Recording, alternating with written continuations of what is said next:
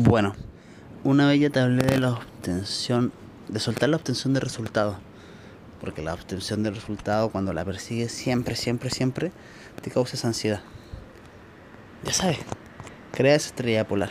Ese lugar inalcanzable en el que creas tu hábito de base y que ese hábito de base te haga obtener esas mini, mini, mini metas al final a llegar hasta ese resultado.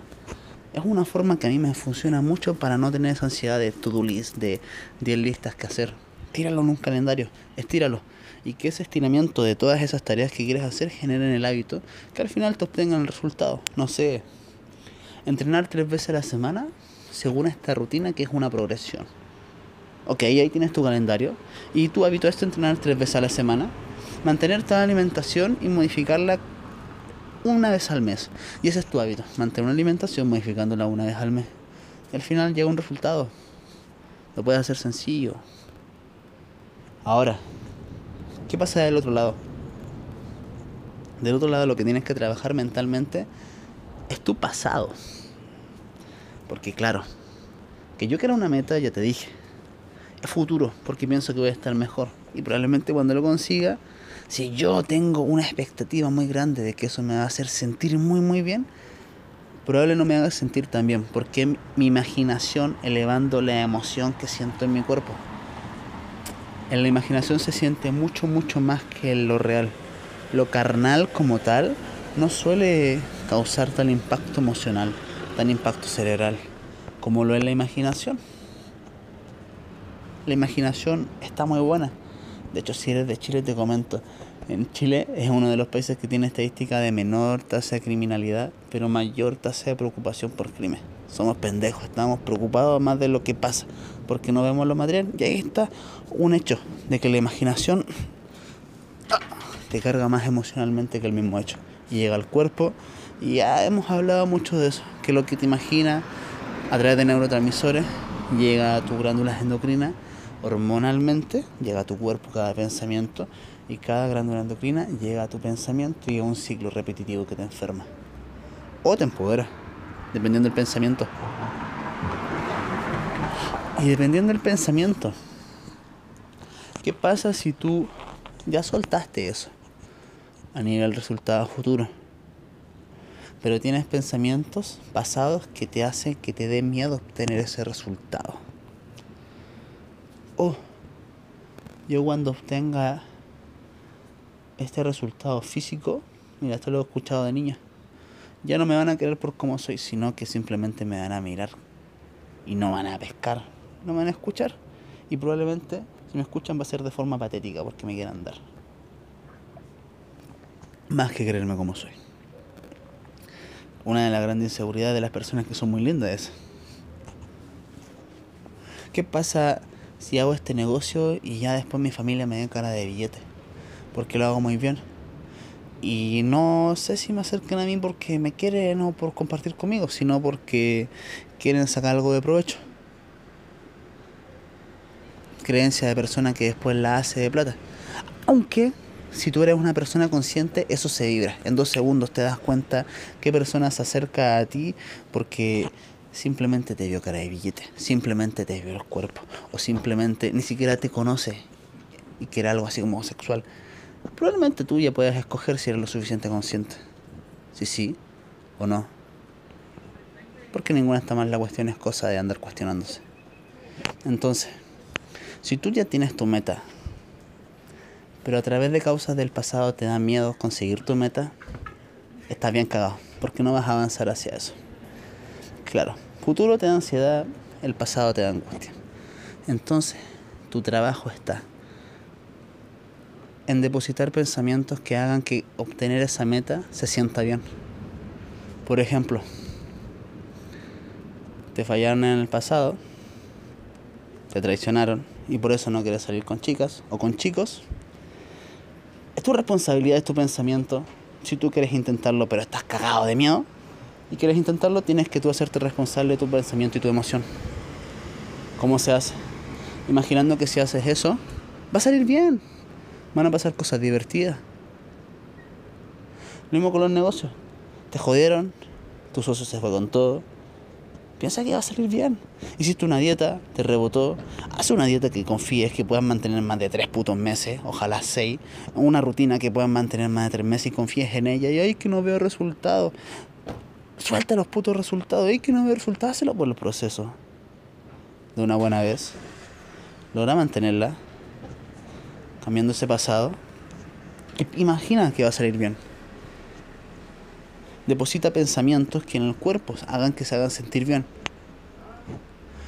Porque si tu mente, que 99% está programada con pensamientos pasados, que pensaste durante mucho, mucho, mucho tiempo, mucho tiempo, que se depositaron en el cuerpo a nivel endocrino, hace que tú actúes de cierta forma inconsciente de ciertas cosas y no actúas. Entonces lo que tienes que hacer tú es devolverte a nivel de los pensamientos y en vez de pensar lo que piensa tu mente normalmente, porque normalmente durante el día piensas y 95% de tus pensamientos son inconscientes, depositar tú, hacer la tarea.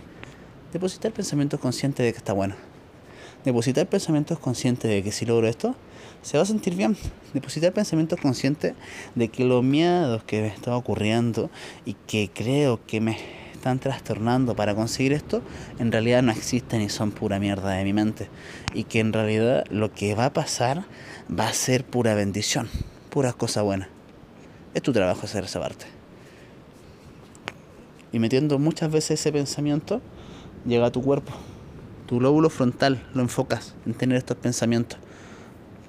Manda neuropéptidos al límbico para que mande emociones, neurotransmisores a través de tu cuerpo que llegan a las glándulas endocrinas de tu cuerpo que reservan emociones nuevas. En tu vaso se guardan emociones, va a reservar emociones nuevas. Ahí dices que te molesta el estómago en ciertas ocasiones, es porque tu estómago está cargado de emociones. Ahí se guardan las emociones. La mayoría. Tienen miedo, ay, mariposas en la guata, ay. Estás que te cagas porque te dio miedo, ay. Cuando te da mucho miedo, incluso la adrenalina, el cuerpo corta el sistema digestivo. Trabaja el estómago. ¡Ay! Emocionalmente. Y se juega desde esos, esos dos lados. De un soltar el resultado. Y desde un visualizo que esto que voy a hacer va a salir bien. Porque esta visualización, aunque parezca, si no crees en esto, no crees en esto no puedo depositar creencias grandes en una mente pequeña que no crea en esto. No cabe. Así que te elijo, te pido no creer. Ponlo a prueba. Simplemente ponlo a prueba. Deposita pensamientos que te hagan sentir bien. A través de la intención que tú quieres conseguir. Intención, emoción. Intención, emoción Intención, emoción. Intención, emoción. Una buena intención con una buena emoción. Y soltar el resultado. Muchas personas prefieren tomar pastillas en vez de causar ansiedad. Yo te voy a decir lo que hacen las pastillas. Las pastillas tú te las tomas, llega a tu sistema digestivo y tu ADN, tu núcleo necesita un ARN que diga, oye, necesito digerir a estos químicos que están llegando acá. Y eso va, va llegando. Entre esos químicos hay uno que silencia el efecto químico del cuerpo de la ansiedad y tu hígado se mama todos los otros químicos que estaban, y tu mente y tu cuerpo, todo el tapón emocional que no supiste comportarte. Y tu cuerpo sigue generando ansiedad. Qué rico. Se hace más dependiente de esas pastillas. Y así con otras cosas hormonales. Porque no sabes controlar ni jugar con tu cuerpo.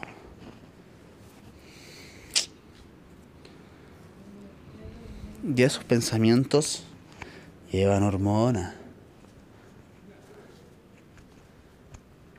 Eso te quería dejar, principalmente.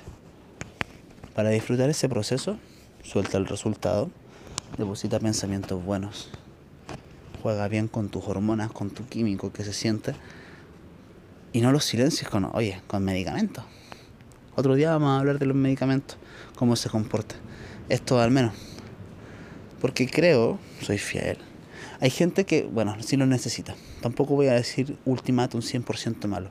Pero creo que la mayoría de los que los consumen podrían ser personas que no necesitarían realmente si te tomaran esta responsabilidad.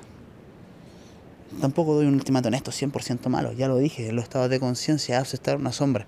Yo digo que es malo para generar controversia porque la mayoría de personas creo que si hace un trabajo no lo necesitaría. Lo mismo con el ibuprofeno, dolor de cabeza. Lo mismo con algunas operaciones que sí están en un punto que ya tienen que ser operaciones, pero yo creo que si son tratadas antes no deberían ser operaciones, como manguito rotador o algunas cosas de rodilla, que si se, se trataran y hicieras un procedimiento de fisiología, podría sanarte. Pero es que no voy a tomarme una hierba para desinflamar, no es que va a hacerme una friega, no es que me queda el doctor lejos, el, el kinesiólogo me queda lejos y después tienen que pagar las consecuencias. Y eso por no disfrutar el, proceso, por querer llegar a un resultado, hacerlo por el resultado, en vez de con paja, flojera y poquito al día, ojito, estoy diciendo con paja, flojera, porque a pesar de la visualización, igual hay que cosa meterla con paja y flojera un poquito al día, meter un poquito de ese ejercicio, meter un poquito de edición de video, meter un poquito de grabar, meter un poquito de trabajo. Con paja y con hueva. Sin ganas. Bien flojo. Queriendo quedarte en la casa. Estaba tomando montecito. Se me acabó. Y como se me acabó, también doy finalizado por esto. Así que nos estamos escuchando pronto. O quizás no tanto. Quién sabe.